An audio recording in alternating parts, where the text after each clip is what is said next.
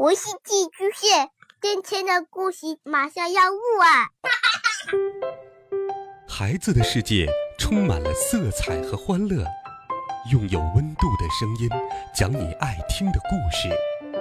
白羊叔叔和大明的晚安故事。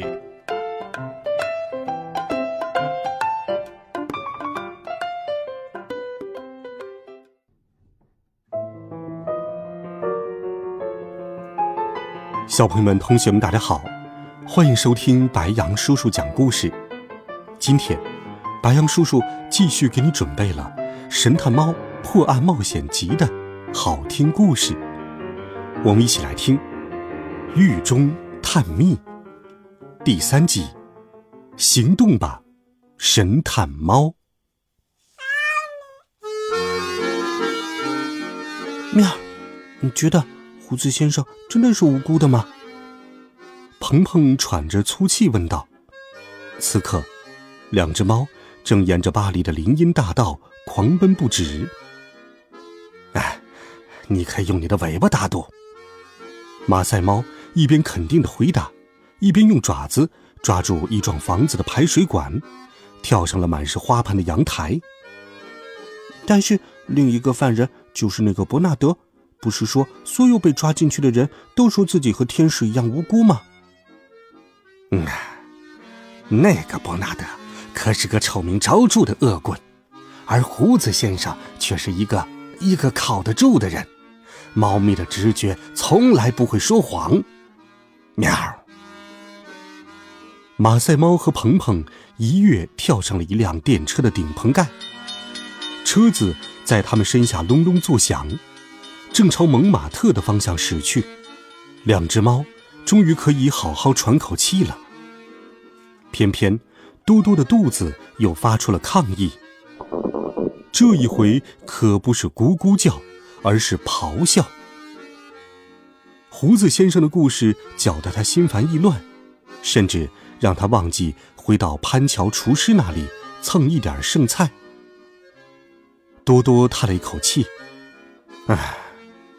不管怎样，随时挑战饥饿，本就是每一只流浪猫应该掌握的本领。如果你不相信，那就让我来给你讲个故事，鹏鹏。多多努力转移自己的注意力。你认识小百合吗？就是那只茶色皮毛的虎斑猫，被称为“贫民窟女王”。它可是只美丽的猫。虽然性格有那么点泼辣，多多一边想着小百合，一边露出了狡黠的笑容。可他没再说下去，毕竟那和这个故事没什么关系。喵儿，反正有一天在集市上，一个蔬菜贩子把他的推车压在了小百合的爪子上，他痛得要命。可那个残忍的家伙却狠心的把他留在了石板路上，不管不顾。小百合没有办法，只好发出求救，直到有人经过。你猜那个人是谁？正是胡子先生。他抱起小百合，为他包扎了伤口，然后把他带在身边照顾，直到他痊愈。然后，你知道他做了什么吗？鹏鹏。当然不会知道。然后他给了他最后一碗牛奶，接着便打开了他家的大门，说他很清楚，小百合是只流浪猫，需要的是自由，而不是碍事的主人。可如果有一天他愿意回来找他，他随时都会热情的欢迎。说完，多多便感动的发出了沉重的呼吸声，嗯。啊！你在干什么？是在哭吗？鹏鹏简直不敢相信自己的眼睛。多多连忙擦干了胡须。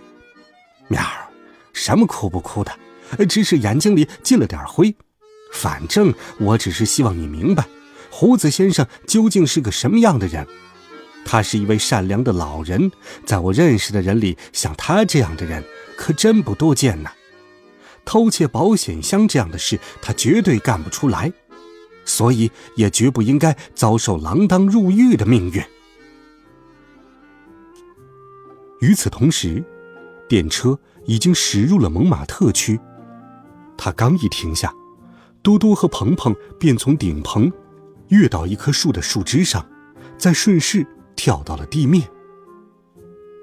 约瑟芬的家就在这附近，鹏鹏，你去找他，然后把事情的经过告诉他。我负责通知月光，喵。那我们还是在秘密据点见面吗？小猫问他。马赛猫点了点头。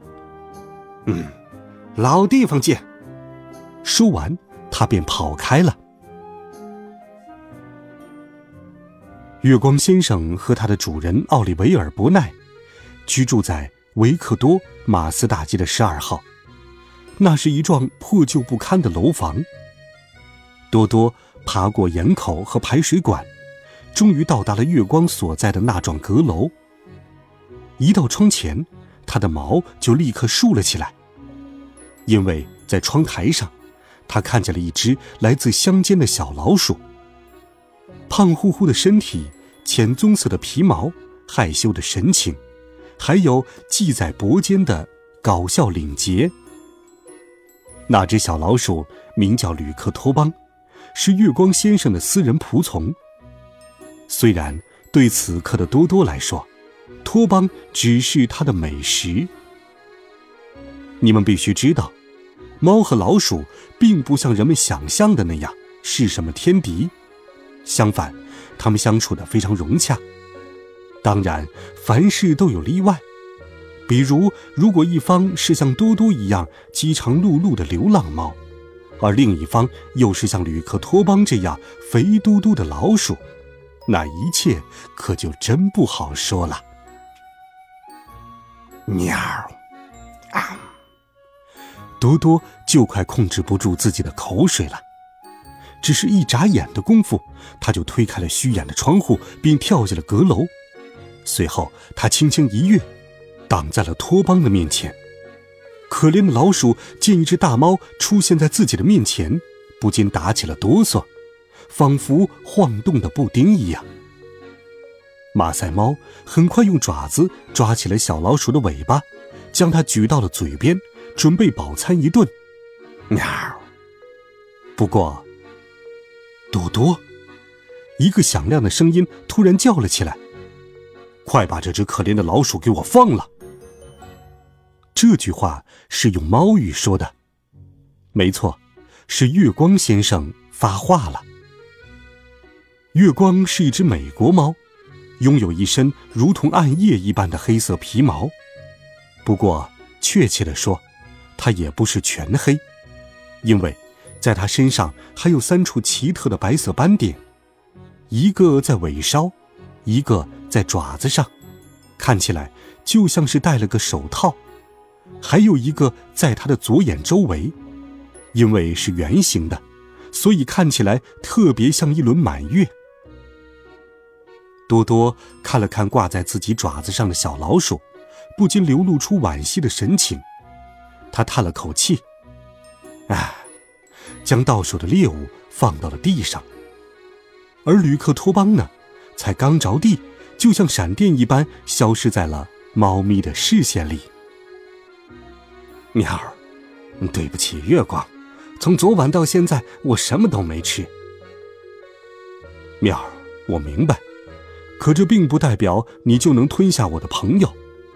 可怜的托邦，这下估计得花上几个小时才能让他再次钻出那个小窝了。算了，如果你很饿，我这里还有点金枪鱼罐头，要不要？和所有的流浪猫一样。多多早就习惯了各种剩菜，从鱼骨头到过期牛奶，他都能接受。可如果要说有什么东西是他真正喜爱的，那就非金枪鱼罐头莫属了。瞧，他还滴着金色的油呢。月光陪伙伴来到厨房，一直等到他把鱼罐头吃了个精光。随后，两只猫从窗户爬了出去。爬下一条倾斜的排水管，又穿过高高低低的屋顶，终于来到了一间隐蔽的阁楼，那是他们的秘密据点，一个又安静又安全的地方。在那个小天地里，铺着可以让他们磨尖指甲的地毯，还摆着可以让他们打个小盹的旧软枕。面儿好了，多多。月光说道：“现在你已经填饱肚子了，总可以告诉我究竟发生了什么吧？我发现今天你的尾巴很不安分。哎，我的猫呀，今天可真是糟糕的一天。从我去金钥匙偷香肠开始，谁知道鹏鹏突然出现了，还跟我说了英国大使的活动。于是我们就去找那个好心的乔。”就是监狱里的厨师想塞塞牙缝，可偏偏就在那个时候，我看见了我的一个囚犯朋友，就是被抓进监狱的一个朋友，但他是无辜的。多多，月光忍无可忍，打断了他：“嘿，伙计，你冷静一点，慢慢说行不行？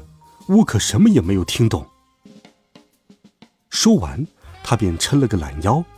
然后慢悠悠的挪到了一个软枕上，因为他知道，这一定是一个相当漫长的故事。面儿，你从头好好跟我说，行吗？马赛猫闷闷不乐的点了点头。要知道，它只是街边的流浪猫，像讲故事这样的事，可从来都不是它的强项。它在地毯上趴了下来。深吸了一口气，嗯，终于一五一十的说出了事情的经过。在他说完后，月光先生吹了吹自己的胡子，这还真是件棘手的案子。根据你说的情况，所有证据都指向了那位可怜的胡子先生，而且如果还牵扯到愚蠢的朗贝尔。月光的话还没有说完，就被一声巨响给打断了。原来是小鹏鹏，这个团队中年纪最小的家伙，向来喜欢捣蛋。这不，他把自己团成一个肉球，野蛮地滚进了天窗。片刻之后，约瑟芬也出现在了他们面前，不过他的动作要文雅许多。这是一只暹罗美猫。聪明伶俐，魅力无穷。除了光滑的皮毛和优雅的举止，约瑟芬还拥有一种特别的性格。他绝不能忍受有人遭遇不公。妙儿，鹏鹏把一切都告诉我了，所以现在可以走了吗？妙儿，去哪儿？月光问。这还用问？美猫回答道：“当然是罗兰糖果店了。我肯定胡子先生是无辜的，而我们要做的就是去证明这一点。”